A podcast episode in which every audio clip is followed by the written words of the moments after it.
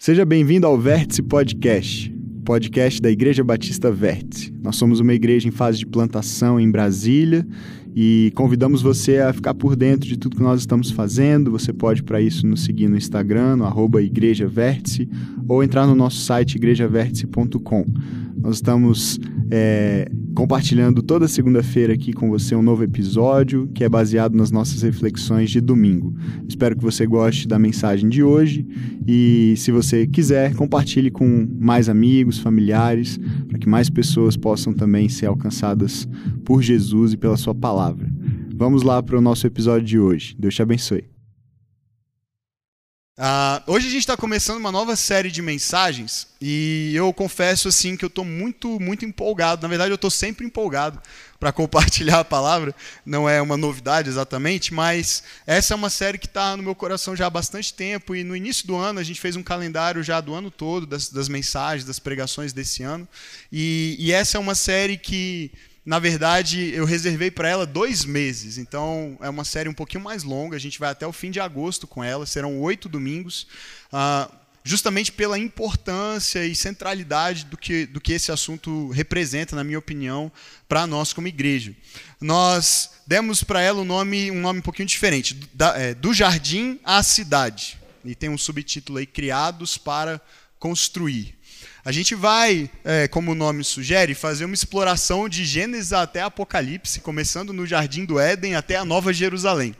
E talvez você diga assim, oito domingos eu acho que vai ser pouco, né? Porque se a gente vai passar pela Bíblia toda, realmente a gente não vai ter condição de explorar toda a Bíblia, obviamente, em oito domingos. Mas a ideia é que a gente olhe para a narrativa das Escrituras como um todo e para alguns atos e momentos dessa narrativa, mas com um olhar bem específico e bem focado, não é, de novo, olhando para todos os detalhes, que seria impossível, mas olhando para o que o subtítulo nos sugere. A percepção do propósito de Deus ao nos criar e qual é esse propósito e como ele se revela e se desenrola ao longo das Escrituras, começando desde o Jardim do Éden e culminando na cidade celestial que desce dos céus, quando dá a volta de Jesus para reinar entre nós, é o que, é, o que o livro de Apocalipse chama de Nova Jerusalém.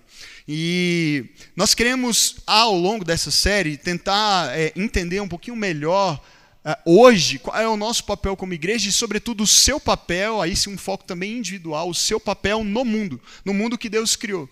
O que ele chamou você para fazer, qual é a sua parte nesse mundo maravilhoso, mas ao mesmo tempo assustador em que nós vivemos. E isso tem a ver, sobretudo, com vocação e trabalho vocação e trabalho. A gente vive um tempo em que se tornou normal dizer o seguinte: o que importa não é o que você faz, mas quem você é. Alguém já ouviu isso?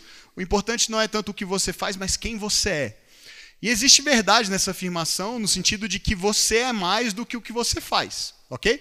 Então a sua identidade, o seu valor, sobretudo, não estão é, exclusivamente vinculados ao que você faz, seja profissionalmente ou voluntariamente ou qualquer outra atividade que ocupe boa parte da sua agenda e do seu tempo. Você é mais do que isso. Eu sou mais do que ser pastor. Ser pastor é parte do que eu faço, mas o que eu quero propor aqui é que o que nós fazemos é também parte de quem nós somos. Ou seja, essa desvinculação total é impossível. Nós vemos um tempo que parece ter transformado essa ideia de que o importante é quem você é numa espécie de convicção geracional. Ah, traduzindo, é, parece significar mais ou menos o seguinte: o importante é o que eu sinto, o importante é o que eu tenho vontade de ser e de fazer, o importante é quem eu sou lá dentro, e isso não necessariamente tem a ver com o que eu faço aqui fora, com, com o meu comportamento e com as minhas ações. E, na verdade, isso é falso, essa dicotomia é falsa. É, você pode até se esforçar para desvincular temporariamente o seu comportamento da sua identidade. Mas em algum momento essas coisas vão se confundir, se misturar e uma será o extravasamento da outra. O que nós fazemos em algum momento vai evidenciar quem nós somos ou vai transformar quem nós somos em quem nós somos. Percebe? Quem nós éramos em quem nós nos tornamos. Porque o que nós fazemos molda quem nós somos. Então essas coisas estão numa relação muito mais embrincada, assim, é, é, vinculada e quase que inseparável do que nós muitas vezes imaginamos. Se o que eu faço não tem nenhuma relação com quem eu sou, Então, é, seria possível, em tese, desvincular totalmente o meu trabalho, por exemplo, do meu senso de identidade. E, curiosamente, quando você conhece uma pessoa nova e vai se apresentar para ela, quase sempre a primeira coisa que você fala é: prazer, sou fulano, sou médico, sou advogado, sou pastor, sou produtor de eventos, sou funcionário público, servidor público. Não, não é assim? Geralmente, a gente mesmo atrela muito da nossa identidade ao nosso trabalho, as coisas que nós fazemos, que ocupam boa parte do nosso dia, da nossa agenda. E essa desvinculação total, que parece ser uma tendência do nosso tempo, uma tentativa pelo menos, ela não é encontrada na Bíblia. Ela não é encontrada na história de como Deus criou o mundo e os seres humanos como parte fundamental dessa criação, o ser humano como ápice dessa criação, e deu para esse ser humano um propósito muito bem definido em relação ao restante dela, ao restante da criação. Ao longo dessa série a gente vai usar muito um livro que infelizmente não está traduzido para o português ainda, mas se estivesse o título seria Jardim Cidade. Jardim Cidade. É, e é um livro do pastor John Mark Comer. E ele diz o seguinte lá: o que fazemos é parte essencial da nossa humanidade. Em outras palavras, o ser humano foi criado para fazer alguma coisa. Ele não foi criado só para ser e ele não foi criado só para estar no mundo em que Deus, que Deus criou mas ele foi criado para fazer algo a respeito desse mundo. Ele foi criado com um propósito, com uma responsabilidade. E paradoxalmente, embora a gente perceba isso na história bíblica, que o que nós fazemos importa e importa muito, na igreja geralmente nós passamos a maior parte do tempo ensinando as pessoas a viverem a menor parte da vida delas. É curioso isso. Na igreja, muitas vezes, o nosso foco é muito no, no, no, tempo devocional que você vai separar uma vez por dia ali, talvez de manhã, uns 30 minutos, 15 minutos, uma hora, se você for muito crente, né? Aquela, eh, orando e lendo a Bíblia e tal, dedicando um pouquinho mais aquele tempo para Deus, mas aí a gente fala muito pouco sobre as outras 23, 23 horas e meia do nosso dia como viver a maior parte do nosso tempo. A gente fala muito pouco disso e fala muito sobre como viver essa uma hora, uma hora e meia que a gente vem para a igreja, ou um tempinho que a gente dedica de oração e leitura bíblica por dia. E parece que a vida que Deus nos chama para viver é uma vida que deve ser vivida integralmente para Ele. Amém? Uma vida que não é só recortada para que um pedacinho dela seja consagrado ao Senhor e a gente viva o restante como bem quiser. Então a gente precisa entender, e até uma questão matemática. Pensa só comigo, se você é um trabalhador médio, e eu sei que muitos não são, né, porque são empreendedores, são autônomos, ah, enfim, têm seus negócios, ou trabalham é, em casa, e isso confunde um pouquinho a jornada de trabalho às vezes. Mas um trabalhador médio que trabalhe oito horas por dia, a única outra atividade, eu vou colocar atividade até entre aspas, né, para a qual ele provavelmente dedica tanto tempo quanto para o trabalho, é o sono. Não é verdade? Em tese, deveríamos dormir ali uma média de 8 horas por dia. Então, ah, se você tem 24 horas no dia, eu presumo que você tenha, né? É, eu acho que todos nós temos a mesma quantidade de horas no nosso dia. Você dedica um terço dessas horas para o seu trabalho, um terço dessas horas para o seu sono, ou algo perto disso, e o outro terço para tudo mais que sobra. Né? Essas oito horas tem que ser assim, é, a gente tem que fazer mágica com elas, porque a gente tem que ir ao banheiro, a gente tem que escovar o dente, tem que comer, a gente tem que se relacionar com as pessoas, tem que cuidar da casa, cuidar da família, dos filhos, para quem tem filhos, e, e, viver, né? viver a vida, ter algum entretenimento, um lazer, e às vezes a gente separa um tempinho até para Deus, né? dentro de, de alguma parte dessa, dessa sobra aí, dessas oito horas. Então o trabalho é muito, muito importante na definição não só do que fazemos, mas de quem nós somos. E, tanto isso é verdade que geralmente acontece é, uma crise para quem, sobretudo para quem gosta do que faz, para quem gosta do trabalho, acontece uma crise quando vem a aposentadoria. Muitos não conseguem parar de trabalhar e vão buscar outras ocupações ou continuam no trabalho antigo ou até se deprimem. É muito comum uma depressão ali de quem se aposenta porque sente falta de ter um senso às vezes de propósito, de sentido que encontrava na sua atividade profissional. Então, quando nós paramos de trabalhar, e eu não estou falando só do seu trabalho oficial, do seu emprego, mas de qualquer tipo de trabalho do qual você se ocupe, eh, nós perdemos parte de quem nós somos. E o mesmo é verdade sobre o descanso. Também quando nós transformamos toda a nossa vida em trabalho, e a gente trabalha, trabalha, trabalha muitas e muitas horas além do que seria uma jornada razoável, saudável, e a gente vive só para trabalhar, isso também torna a gente disfuncional. A gente se transforma mais em máquinas do que em seres humanos e a gente gasta a nossa alma. A gente gasta quem nós somos, não só o que nós fazemos. É por isso, então, que a primeira história da Bíblia começa com Deus trabalhando e descansando. Já, já pensou sobre isso? A primeira coisa que aparece na Bíblia é Deus trabalhando e descansando. Parece que ele está tentando, desde o começo, ó, você abre a primeira página, a primeira coisa que você vai encontrar é um jeito de viver. É um ritmo adequado e saudável e equilibrado e produtivo de viver a vida nesse mundo que ele criou e no qual ele nos inseriu. Então é por isso que ao longo dessa série o nosso objetivo é passear pela história bíblica e perceber que, na verdade, esse ritmo, esse padrão e esse ensino de Deus para nós permeia toda a narrativa bíblica. E a gente quer aprender a viver, a ser humano de uma maneira que a gente floresça, prospere nessa terra que Deus criou e nos colocou. Para começar, hoje o nosso objetivo é responder quatro perguntas. Então, é, vem comigo porque a gente tem bastante trabalho pela frente. Pode ser? Tudo bem? Estão animados? Acordados? Tem gente bocejando, mas eu, eu te entendo, eu estou com sono também. A noite lá em casa foi difícil. Mas fica comigo aí, eu prometo que. Não, não vou prometer nada. Não quero já pecar agora. É...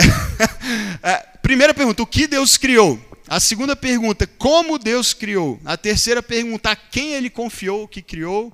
E a quarta pergunta: com que propósito? Com que propósito ele fez isso? Criou o que criou e confiou o que criou a quem confiou. Tudo bem? Confuso? Não? Vamos tentar deixar menos confuso. A gente vai passear por vários textos, ah, todos eles, ou praticamente todos eles, inseridos entre Gênesis 1 e 2. Gênesis capítulo 1, Gênesis capítulo 2.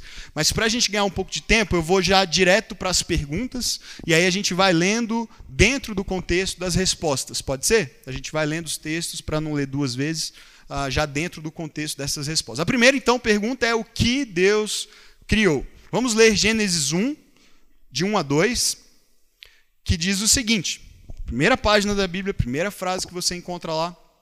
No princípio, Deus criou os céus e a terra. A terra era sem forma e vazia, trevas cobriam a face do abismo e o Espírito de Deus se movia sobre a face das águas. Vamos pular para o capítulo 2, verso 8. Vou dar trabalho para a Rai hoje. Está nos slides ali. Ora, o Senhor Deus tinha plantado um jardim no Éden Preste atenção nesse detalhe. O Senhor Deus tinha plantado um jardim no Éden, para os lados do leste, e ali colocou o homem que formara. Então veja bem, o que a gente percebe aqui, sobretudo inicialmente ali nos, no primeiro capítulo, nos dois primeiros versos da história. Deus estabelece ordem em meio a um estado de caos. Tudo bem? O que a gente vê no estado pré-criação é uma terra sem forma, vazia, é, molhada e escura. Basicamente é isso que a gente encontra. A terra era sem forma e vazia, tinha o Espírito de Deus pairando sobre algumas águas, que a gente não entende muito bem o que, que é, né? porque se nada foi criado ainda, como é que já tem água lá e tem terra, mas ela é sem forma e ela é vazia, e tem escuridão e caos e, e falta de, de ordem né? nesse estado. E o problema, muitas vezes, na nossa leitura desses textos é, de Gênesis, na criação, é que a gente quer ler esses textos antigos com os olhos de hoje. Muitas vezes a gente quer ler esses relatos como relatos científicos, técnicos, né? de como a coisa aconteceu nos seus detalhes. Só que a gente precisa entender que esse é um texto inserido num contexto histórico, cultural muito específico, do povo do antigo Israel, inserido no contexto ali é, do Antigo Oriente. E é uma narrativa, portanto, principalmente teológica, mais do que científica, e escrita primeiramente para eles e não para nós. Ou seja, o texto bíblico, e todo ele é assim, ele é para nós, mas ele não é inicialmente para nós. Porque ele foi inicialmente direcionado aos, aos seus leitores primeiros, ou, na verdade até aos seus ouvintes, né? porque eles nem tinham um cada um, um livro cada um, uma Bíblia cada um. Eles ouviam leituras públicas das Escrituras nas suas assembleias e reuniões. E faziam cópias disso, e isso era passado de geração em geração. E aqui a linguagem usada criar, de novo, a gente precisa traduzir para não presumir que significa o que nós pensamos significar com a nossa mente, a nossa, o nosso entendimento contemporâneo. A, a ênfase maior do texto é em ordem e função. Estão sendo definidas ordens e funções ali na criação, no relato de Gênesis no capítulo 1. E o verso primeiro funciona como uma espécie de criação. No princípio, né? É como geralmente as histórias começam, no princípio. Então, é, aponta para o que vai acontecer a partir dali. A partir do verso 2, a gente começa a ver que parece que já naquele primeiro momento, todos os ingredientes materiais, digamos assim, já estavam presentes. Já havia uma terra, mas ela era sem forma e vazia. A gente poderia chamar de desordenada e, de, e inabitada. Ela é sem forma, ou seja, ela está desorganizada, desordenada, e ela estava vazia, ou seja, não tinha ninguém morando lá.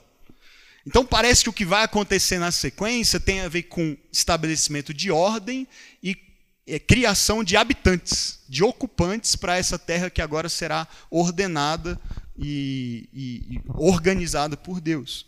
Então, alguns estudiosos, alguns é, teólogos que estudam esse texto, eles chamam isso, é, sem forma e vazia, de selvagem e deserta. Era uma terra que não era apta para a vida florescer. E Deus está estabelecendo, portanto, a ordem em meio a esse caos, para que o florescimento da vida aconteça. E aí, a partir do verso 3, que a gente não leu, mas é o primeiro dia da criação propriamente dita, a gente vê a ordenação dessa terra sem forma. E a partir, então, a gente vai ver isso do, do, primeiro dia até o dia 3. Deus estabelecendo os espaços dessa terra, organizando essa terra e fazendo separações de espaços diferentes. E a partir do dia 4 até o dia 6, então são seis dias em que Deus trabalha, no sétimo dia Deus descansa, do dia 4 ao dia 6, a gente vê Deus ocupando esses espaços, estabelecendo e criando os habitantes de cada um desses espaços. Então veja bem, os espaços são definidos nos três primeiros dias: luz e trevas, então é a primeira separação dia e noite, depois as águas em cima e as águas embaixo, certo? Essa é a segunda separação. E a terceira, no dia 3, então aí a gente tem o firmamento e os oceanos. E no dia 3, terra seca separada do mar. Ok? Terra seca e o mar. Então, a partir do dia 3, a terra não é mais sem forma. Percebe? A terra está organizada, ordenada, formada. A partir do dia 4, do dia 4 ao dia 6, a gente vê Deus colocando habitantes exatamente nessa ordem dos espaços que ele cria. Então ele define os habitantes primeiro do céu e da terra, ele coloca, aliás, desculpa, é, ele coloca os habitantes do dia e da noite, né? Então ele separou luz e trevas e agora ele define os habitantes do dia e da noite. O sol para governar o dia, a lua para governar a noite. Depois, no dia 5, os peixes e as aves. Lembram-se? Ele separou as águas de cima, as águas de baixo, firmamento e os oceanos. Então ele cria as aves, que são as que ocupam o firmamento, as que voam lá no céu, e ele cria os peixes, que são os que ficam na água. E no sexto dia, finalmente, ele cria os animais e os seres humanos, que são os que habitam a terra seca. Percebe a, a, a, o brilhantismo do autor aqui de Gênesis, organizando tudo é, de forma simétrica, poética e mostrando como Deus se preocupou em ordenar e depois ocupar. Então ele organiza os espaços e ele preenche esses espaços com seus habitantes. E aí, quando ele cria o ser humano como o ápice, como a coroa dessa criação no sexto dia, ele o coloca num lugar muito específico, dentre tudo o que ele criou. Ele coloca num jardim plantado num lugar chamado Éden. A gente se refere geralmente como o jardim do Éden, não é verdade? O jardim do Éden. Mas o texto diz que ele plantou um jardim e colocou no Éden. Então, o que, que isso? Qual é a relevância disso? É que existe um jardim dentro de um espaço maior, de uma terra, cujo nome é Éden. E esse Éden não é tudo o que existe, ele é um lugar que ainda fala assim, para os lados do leste, né? o texto diz assim, para os lados do leste, é, tem um jardim num lugar dentro de um cosmos e uma terra seca e um cosmos maiores que Deus criou. Então veja bem, e ainda há um destaque final no texto que é o meio do jardim, a gente não leu essa parte, é onde havia duas árvores específicas, a árvore da vida e a árvore, quem sabe qual é a outra? Conhecimento do bem e do mal. Então, olha lá, a gente fez até um desenho para facilitar. Tem um jardim, Ok? Dentro de um espaço maior chamado Éden, dentro de um espaço bem maior, e ignore as proporções, elas não estão exatas, até porque eu não sei qual era o tamanho do jardim nem do Éden, uh, e a terra ao redor. Tudo bem? E no meio do jardim tem o quê? Duas árvorezinhas. Ó, ficou bonitinho? Tem duas árvores lá, no centro, no meio do jardim. Essa informação, a, a, Bíblia não dá informações irrelevantes. Então, quando ela fala alguma coisa, é porque tem alguma importância aí. Ela diz que no meio do jardim estavam essas duas árvores. A gente vai falar mais sobre essas árvores e mais sobre esse assunto nas próximas semanas. Por enquanto, eu só quero, para terminar essa primeira pergunta, que você entenda que essa estrutura reflete. Podemos voltar para a imagem do, a última dos Isso, obrigado, Rai. Essa estrutura reflete a imagem de um templo, de um templo cósmico. Ou seja, todo o cosmos, tudo que Deus criou, ele criou como se fosse um templo, um lugar para que a presença dele habite e um lugar para que pessoas se encontrem com ele. Porque esse é o papel de um templo, ok? É um lugar de encontro, um portal, digamos assim, entre céu e terra, um lugar onde as pessoas podem se encontrar com a divindade. E naquela cultura e naquele tempo, as pessoas tinham os seus deuses, as suas divindades, iam aos templos à procura da imagem daquele Deus para poder adorá-lo. E Deus cria, e o autor de Gênesis reflete isso nessa narrativa, Deus cria tudo como um templo cósmico onde essa criação que ele estabeleceu, esses ocupantes, esses habitantes da criação possam se encontrar também com ele. Isso se reflete no tabernáculo de Israel e depois no templo de Israel, essa mesma estrutura em que você vai chegando cada vez mais dentro dos ambientes, você tem um acampamento fora, você tem o pátio, você tem o santo lugar e finalmente você chega no lugar santíssimo ou no santo dos santos, onde está a presença manifesta de Deus, como estava representada pela árvore da vida, mas eu já estou me antecipando e me empolgando para a semana que vem. Vamos parar por aqui. Pergunta número dois. Então, o que Deus criou? Ele criou muitas coisas, mas a gente está enfatizando esse lugar nesse momento e os habitantes desse lugar. Estamos juntos? Beleza? Pergunta número dois: como? Como é que Deus criou? E eu quero enfatizar não a metodologia que ele usou, mas o padrão de trabalho e descanso. Deus criou tudo trabalhando e descansando. Então, verso, versos de 1 a 3 do capítulo 2: Assim foram concluídos o céu e a terra os céus e a terra e tudo o que neles há. E no sétimo dia Deus já havia concluído a obra que realizara. E nesse dia, o que, que ele fez? Descansou. E todos dizem amém, né? Essa parte é que a gente gosta.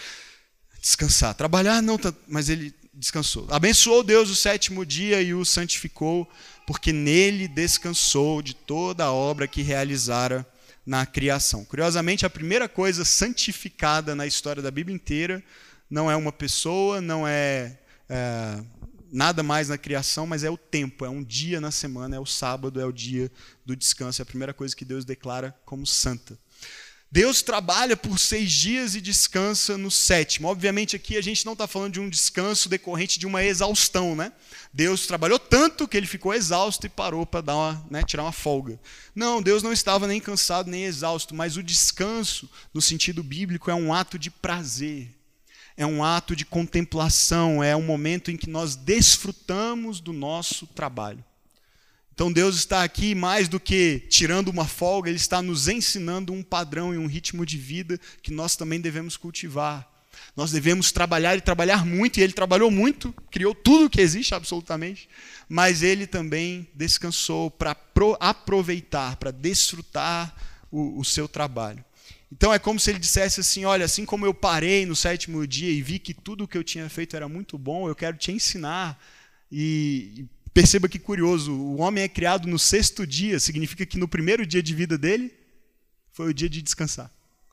Antes que ele começasse a trabalhar, né, porque se foi o sexto dia, significa que o primeiro dia de vida dele foi o sétimo. Foi o sétimo dia de tudo, foi o dia em que Deus descansou. Então é como se ele dissesse assim: Olha, antes de você fazer qualquer coisa, eu já fiz para você. Já está tudo pronto. Então a obra está concluída, você pode descansar. Aí a gente conversa, a gente diria na segunda-feira, né? A gente conversa depois de amanhã. E parece então que Deus nos convida para essa experiência em que o nosso descanso é, é sim parar de trabalhar, mas é mais do que parar de trabalhar, é contemplar a obra feita. E não só a obra feita por nós, mas a obra feita por Deus por nós. O que Deus faz em nosso favor e também por nosso intermédio. E ainda hoje, se nós queremos viver plenamente a nossa humanidade, nós precisamos cultivar esse mesmo ritmo de trabalho e descanso, porque foi assim que Deus criou todas as coisas. Mais sobre isso nas próximas semanas, trabalho e descanso também. Estou é, fazendo um monte de promessas para as próximas semanas. Né? Acho que essa série vai durar uns oito meses, na verdade. Pergunta número 3. A quem Deus confiou o que criou? A quem ele confiou tudo que ele criou. Então, capítulo 1 de volta, verso 26. Então, disse Deus: façamos o homem à nossa imagem, conforme a nossa semelhança. Domine ele, no hebraico é um plural aqui, dominem eles, então já está incluindo também homem e mulher aí. É, a palavra homem tem um significado de humanidade, é que Adão, quando a gente traduz por Adão, a gente pensa muito no sexo masculino, na figura de Adão como é, um indivíduo masculino, mas a palavra Adão significa humanidade. Né? Ah, então façamos o homem à nossa imagem, conforme a nossa semelhança. Dominem eles sobre os peixes do mar, sobre as aves do céu, sobre os grandes animais de toda a terra. Então perceba, sobre todos os habitantes de todos os espaços que eu criei. Verso 27. Deus criou, aliás, criou Deus o homem à sua imagem. A imagem de Deus o criou, homem e mulher os criou. E Deus os abençoou. Lhes disse: Sejam férteis e multipliquem-se, encham e subjuguem a terra. Dominem sobre os peixes do mar, sobre as aves do céu e sobre todos os animais que se movem pela terra. Então veja, o texto mostra que Deus cria homem e mulher e os abençoa e, os dá, e, e dá a eles uma responsabilidade, uma missão que a gente vai ver qual é. Mas é interessante, a, além de significar humanidade, a palavra Adão, existe uma, uma brincadeira, um jogo de palavras com a própria palavra terra, que no hebraico é Adamá. Então é uma poesia que o autor de Gênesis faz aqui, mostrando que o Adão foi criado do Adamá, que o homem foi criado do pó da terra. Né? E Deus depois sopra nas suas narinas o fôlego de vida. Mas parece haver uma relação simbiótica, assim, uma relação muito íntima entre homem e terra, entre humanidade e terra, entre o pó da terra e nós. E curiosamente, a primeira profissão que nós vemos na humanidade é a jardinagem, né? Porque Deus coloca o ser humano num jardim e manda cuidar e cultivar. Cuide do jardim e o cultive. Então, essa relação é, ela é muito próxima entre nós e o chão que a gente pisa e tudo o que existe. E a palavra aqui que chama a nossa atenção, quando a gente lê no verso 27, é que Deus cria o homem à sua imagem.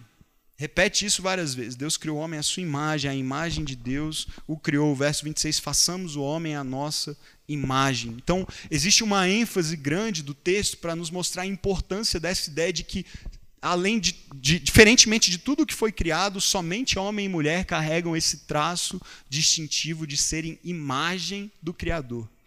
A imagem, o termo original aqui é e é um dos sentidos que a gente usa no português também essa palavra imagem é estátua, é ídolo.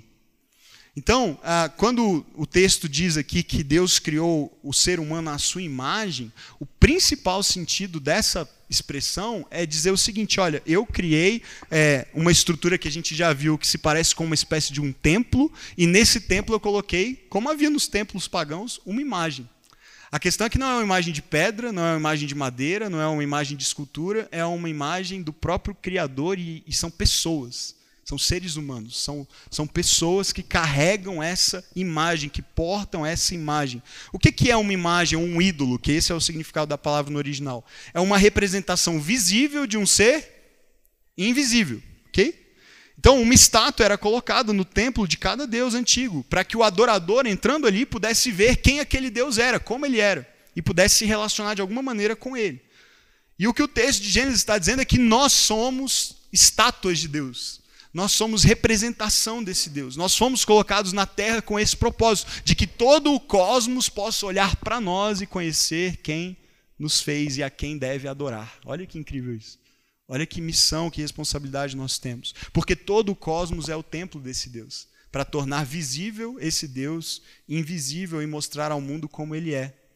Então, o que acontece aqui é revolucionário nesse texto e no contexto da época e ainda hoje. É uma ideia até subversiva essa ideia de imagem de Deus. Porque a ideia de que um humano pudesse ser imagem de Deus não era estranha para os povos da antiguidade. Acontece que ela era diferente do que Deus está propondo aqui na sua palavra, para o seu povo. Porque na antiguidade havia pessoas que se afirmavam imagem de Deus. Sabe quem elas eram? Os reis. Os governantes, os reis, os faraós, esses imperadores, eles se consideravam próprio Deus encarnado. Eles eram divindades a quem era prestado culto. Então, quando um rei é, assumia o poder, assumia o trono num império, numa nação antiga, ele estava se colocando diante dos seus súditos, diante do povo daquela nação, como a própria imagem de Deus, do Deus a quem eles adoravam. Então, desobedecer uma ordem de, de um rei era desobedecer o próprio Deus. Se opor a um rei era se opor ao próprio Deus. E o que, que acontece de revolucionário aqui na, na história desse povo, dessa nação específica, a nação de Israel? Deus também cria imagens e coloca a sua imagem no ser humano, mas não em um, um representante, num rei, num que é poderoso, num que vai oprimir os demais, mas em todos. Olha o que esse autor, o John Mark Comer, diz sobre isso. A teologia bíblica da imagem de Deus em Gênesis era e ainda é subversiva e impressionante. Ela afirma que todos os seres humanos, não apenas os de sangue real, não somente as oligarquias, não somente homens brancos, todos nós somos feitos à imagem de Deus. Isso é a democratização da humanidade. Somos todos reis e rainhas e o mundo inteiro é o nosso reino. E é por isso que a sentença seguinte afirma para que governem ou dominem. A conexão entre imagem e governo é explícita no texto. A gente vai falar mais sobre isso também nas próximas semanas. Uh, hoje é uma grande introdução a várias coisas, mas palavras como encham a terra, subjuguem, dominem, traduzem essa ideia de autoridade que Deus dá para o homem e para a mulher sobre o restante da criação. Mas uma coisa que já precisa ficar clara desde hoje é o seguinte: é que reinar, essa ideia de que somos imagem de Deus para reinar sobre o que existe, no sentido bíblico, significa o seguinte: é associar-se ativamente a Deus para levar o mundo a algum lugar. Ou seja, quando Deus cria o homem e a mulher é, para reinar, para exercer domínio, para exercer governo sobre tudo, Ele não está fazendo isso no padrão dos reinos deste mundo segundo os valores e os conceitos deste mundo, como ele é hoje e como ele é, na verdade, desde a queda. Em que nós vemos pessoas atribuindo a si mesmas esse status de imagem de Deus, de aqueles que têm o direito e o dever também, é, consequentemente, de reinar e governar sobre os outros, mas fazem isso explorando, oprimindo, abusando, matando, destruindo em benefício próprio. O que Deus está dizendo é: não, não é uma pessoa ou um grupo seleto de pessoas que são minha imagem. Todo ser humano, homem mulher, é imagem do Criador e carrega, portanto, essa autoridade real para governar o mundo em nome dele. Percebe? Estamos juntos? Eu sei que esse é um assunto talvez um pouquinho complicado para a gente ir mastigando, são muitas informações, mas isso é muito importante.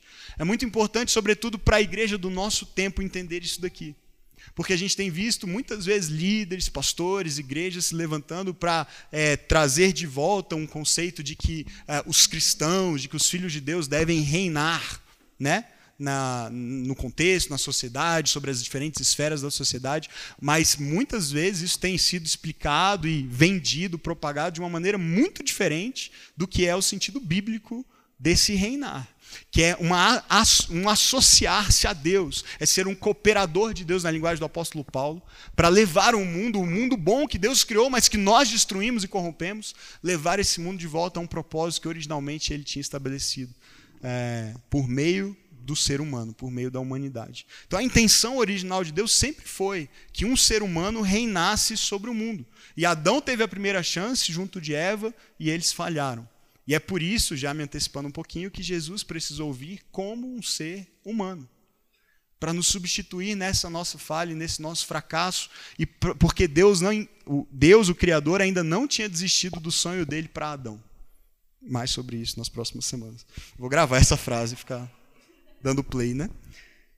Vamos para a última. A última pergunta que eu quero responder, e talvez o, o cerne dessa, dessa palavra de hoje. Com que propósito? Porque até aqui provavelmente não teve muita novidade para você, talvez uma abordagem ou outra, mas as próprias perguntas são bem. É, a resposta delas é bem óbvia. Né? O que Deus fez, a quem ele confiou, é, ou como ele fez, a quem ele confiou, mas com que propósito Deus o fez. Gênesis no capítulo 2, agora a partir do verso 10, na continuação da história. No Éden nascia um rio que irrigava o jardim, e depois se dividia em quatro.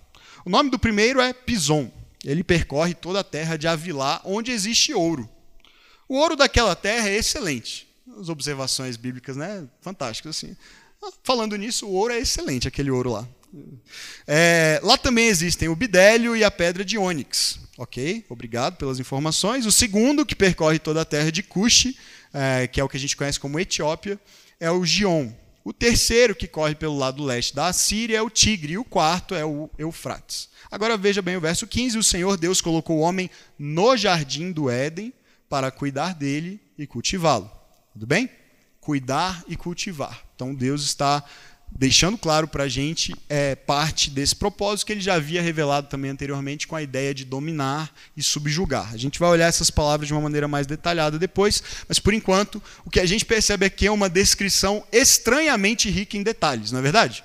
Vamos, vamos combinar que a gente está interessado na história da criação do cosmos, em vez dele dar para a gente os detalhes das galáxias né, e, e, das estrelas, ele fala: ah, tem, um, tem quatro rios lá, um aqui, um aqui, outro aqui, outro aqui, e inclusive tem um ouro lá, é muito bom esse ouro. Se você for lá conferir, você vai ver que é muito bom. Tem um, uma resina, bidélio, é um, eu não sabia o que era, fui descobrir, né, é uma resina, um negócio é, meio gosmento assim, mas que serve para várias coisas, e tem essa pedra ônix, que até hoje a gente usa é, como joia também. Muito interessante, tudo isso.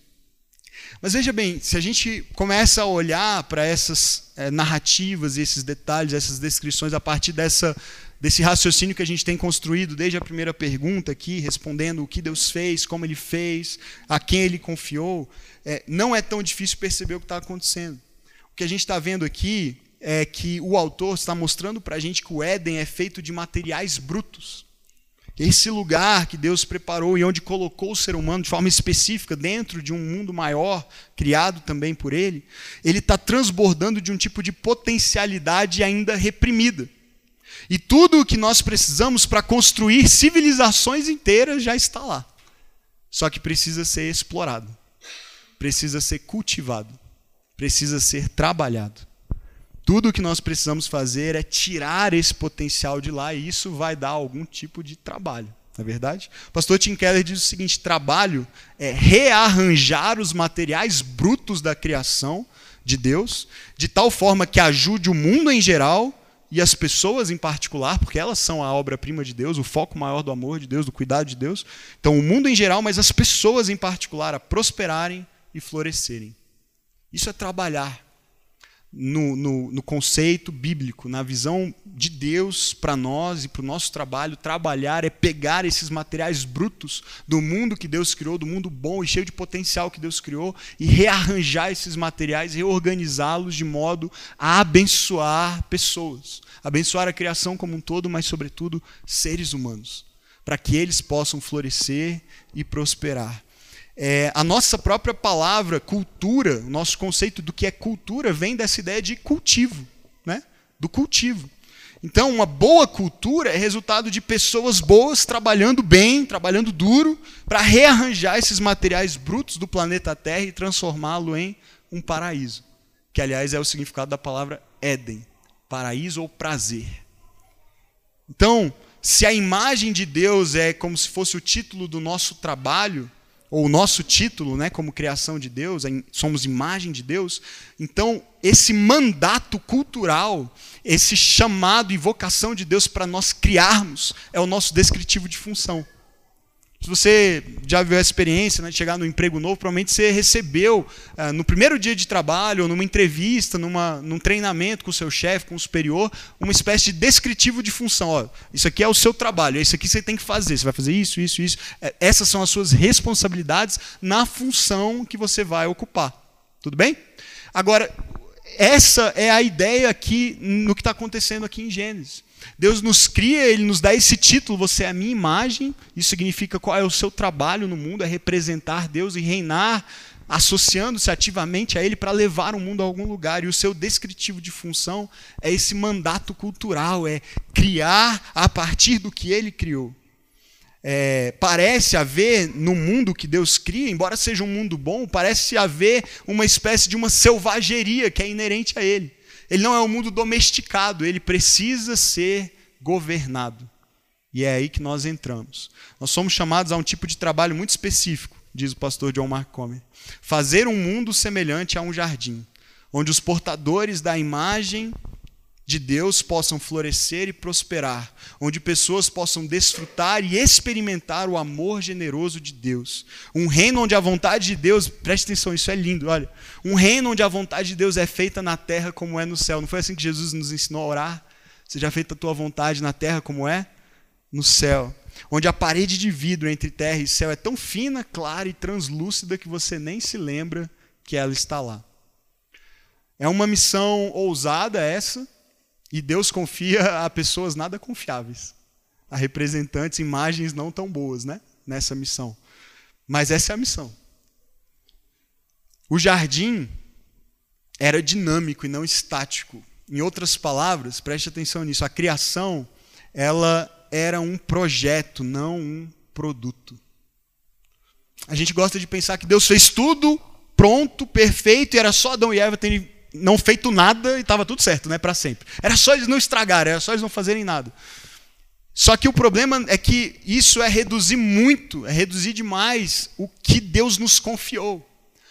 Deus de fato criou um mundo bom, mas ele não criou um mundo pronto. Ele criou um mundo cheio de potencial como um projeto para que nós construíssemos com ele, para que nós reinássemos com ele. O jardim foi pensado para ser levado a algum lugar e a visão de Deus era que a ordem, a arte e a beleza do Éden fossem espalhadas para o mundo inteiro. E os humanos foram aqueles confiados desse trabalho de encher a terra com a realidade do jardim. Olha só, essa frase não vai aparecer aí, mas é, olha só que interessante que o pastor João Marques diz. Ele diz o seguinte: Adão não era um funcionário de manutenção da paisagem. Ele era um explorador, um cartógrafo, um jardineiro, um designer, um arquiteto, um construtor, um urbanista, um construtor de cidades. E é por isso que no fim da Bíblia, quando o profeta João vê o mundo futuro, o mundo renovado na volta de Jesus, ele descreve isso usando a linguagem do Éden. Nos dois últimos capítulos de Apocalipse, a gente lê sobre a árvore da vida, sobre o rio, a gente lê que não haverá mais maldição, a gente lê que eles reinarão, nós, os discípulos de Jesus, os filhos de Deus, reinaremos com ele para sempre. Tudo isso é linguagem é, do Éden, linguagem presente na narrativa de Gênesis. Mas tem uma coisa que mudou quando a gente lê lá. Uma coisa é diferente. Não é mais um jardim, mas é uma cidade-jardim chamada Nova Jerusalém. Ela tem muros, portões, ruas, casas, arte, arquitetura, comida, bebida, música, cultura. Por quê? Porque o jardim nunca deveria ter permanecido um jardim. Desde o início, o plano é que se tornasse uma cidade-jardim. Eu não sei se isso está fazendo sentido para vocês, faz muito sentido para mim. Não é do tipo de mensagem que você ouve e fala, ah, legal, três princípios para eu aplicar essa semana para uma vida mais feliz, né? Não é desse tipo de mensagem. Mas se você confiar que ao longo dessas oito semanas isso, isso vai chegar em algum lugar, eu tenho certeza que vai fazer uma diferença muito grande na prática também da minha vida e da sua. Porque isso diz respeito a absolutamente tudo o que nós fazemos. Diz respeito à restauração de uma vocação que se perdeu. E talvez hoje você tenha um trabalho que você ama e você vê muito propósito em tudo que você faz, de segunda a segunda. Talvez não seja esse o caso de todos. Suspeito que não seja. Porque às vezes a sensação é só de tarefas e rotinas pesadas e horas extras e trabalho, e trabalho, e trabalho e opa, que bom, foi um mês bom, eu vou poder descansar um pouquinho e curtir, fazer uma viagem, esparecer, fugir um pouquinho dessa rotina que, que mais me irrita e me cansa e me estressa do que me satisfaz. E parece que a gente vive em função de uma aposentadoria futura ou de é, poder viver de renda, né? É, sem ofensa a quem trabalha com investimentos aqui, tem alguns, é, amo vocês, é, tem me ensinado, inclusive, mas o fato é que a gente parece que quer fazer todo o possível para não precisar mais fazer o que a gente foi criado para fazer. E eu acho que isso decorre muito de uma má compreensão do que é trabalho, uma má compreensão de por que trabalhar, para quem trabalhar o que nós podemos construir se trabalharmos a partir do que Deus nos chamou para sermos e fazermos. Só que essa vocação que nós perdemos só pode ser restaurada por um novo Adão. Somente a fé no novo e melhor Adão pode restaurar a vocação original do Criador em nós. Porque a gente vai ver isso nas próximas semanas. A imagem do Deus invisível precisou se revelar perfeitamente entre nós aqui na terra, para assegurar não só um futuro com Deus depois que a gente morrer, que a gente acha que foi para isso que Jesus veio, né? Também. Mas uma vida aqui agora, sendo plenamente humanos, podendo viver a plenitude. Não foi isso que ele prometeu? Eu vim para que vocês tenham? E ele não disse, ó, vida após a morte, não é esse o versículo, né? Vida plena, vida em abundância, aqui, agora, hoje. Boa parte da nossa vida hoje é trabalho e descanso. Então a gente vai falar sobre as duas coisas. Mas eu queria que você saísse daqui hoje com esperança. Talvez não com todas as respostas ainda, porque você vai ter que voltar na semana que vem. Uh, mas, mas com esperança de uma restauração, de uma redenção dessa humanidade em nós, sabe? A vida não precisa e não deve ser uma vida só de suor, porque é parte da maldição, inclusive, da queda, né? O suor do rosto para a gente poder comer o pão mas a vida pode ser uma vida de muita, muita satisfação, alegria, plenitude, quando em Cristo nós temos essa vocação restaurada a vocação para trabalhar e descansar. E fazer isso em parceria com Deus para levar o mundo a algum lugar, para ampliar as fronteiras do jardim, para que ela alcance toda a criação, para que ele alcance toda a criação. Vamos orar, Senhor. Obrigado por essa manhã, obrigado pela tua palavra que nos desafia tanto, nos ensina, nos confronta, nos corrige, nos molda. Que o Senhor continue a nos moldar à tua imagem e semelhança. Eu sei, Pai, que talvez para algumas pessoas pensar na segunda-feira já é algo estressante.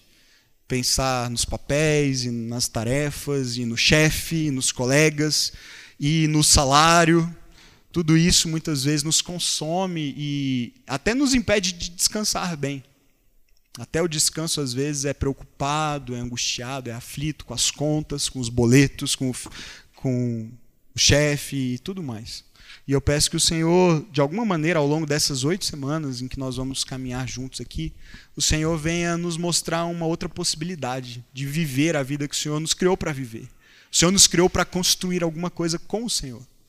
E esse mundo está cheio de potencial a ser explorado e muitas vezes a gente não percebe, não abre os olhos para enxergar as necessidades à nossa volta, as demandas de outras pessoas, como os dons e talentos, os recursos que o Senhor nos deu podem ser usados a serviço do outro, do próximo, para que o teu amor generoso seja perceptível por mais e mais pessoas, para que essa imagem de um Deus invisível te torne visível e próximo daqueles que ainda não te conhecem. E o Senhor colocou todo esse potencial dentro de nós, de pessoas como nós. Homens, mulheres, crianças, jovens, adultos, idosos, somos portadores da imagem de Deus. O Senhor diz: não façam imagens, porque você é a imagem. Você foi criado para me refletir, para que as pessoas me conheçam através de você. Que honra é essa, Senhor? Que missão o Senhor nos confiou? Nós te louvamos por isso e pedimos que o Senhor nos torne instrumentos fiéis dessa responsabilidade, desse mandato. Que nós possamos trabalhar e descansar fazendo isso contigo, numa parceria, em que o Senhor mesmo nos renova, nos restaura, nos enche de visão, de sonhos, de capacitação, de criatividade, para que o nosso trabalho não seja só trabalho, mas seja a restauração de um mundo lindo, maravilhoso, e bom e justo que o Senhor criou no princípio e que o Senhor recriará no fim de tudo.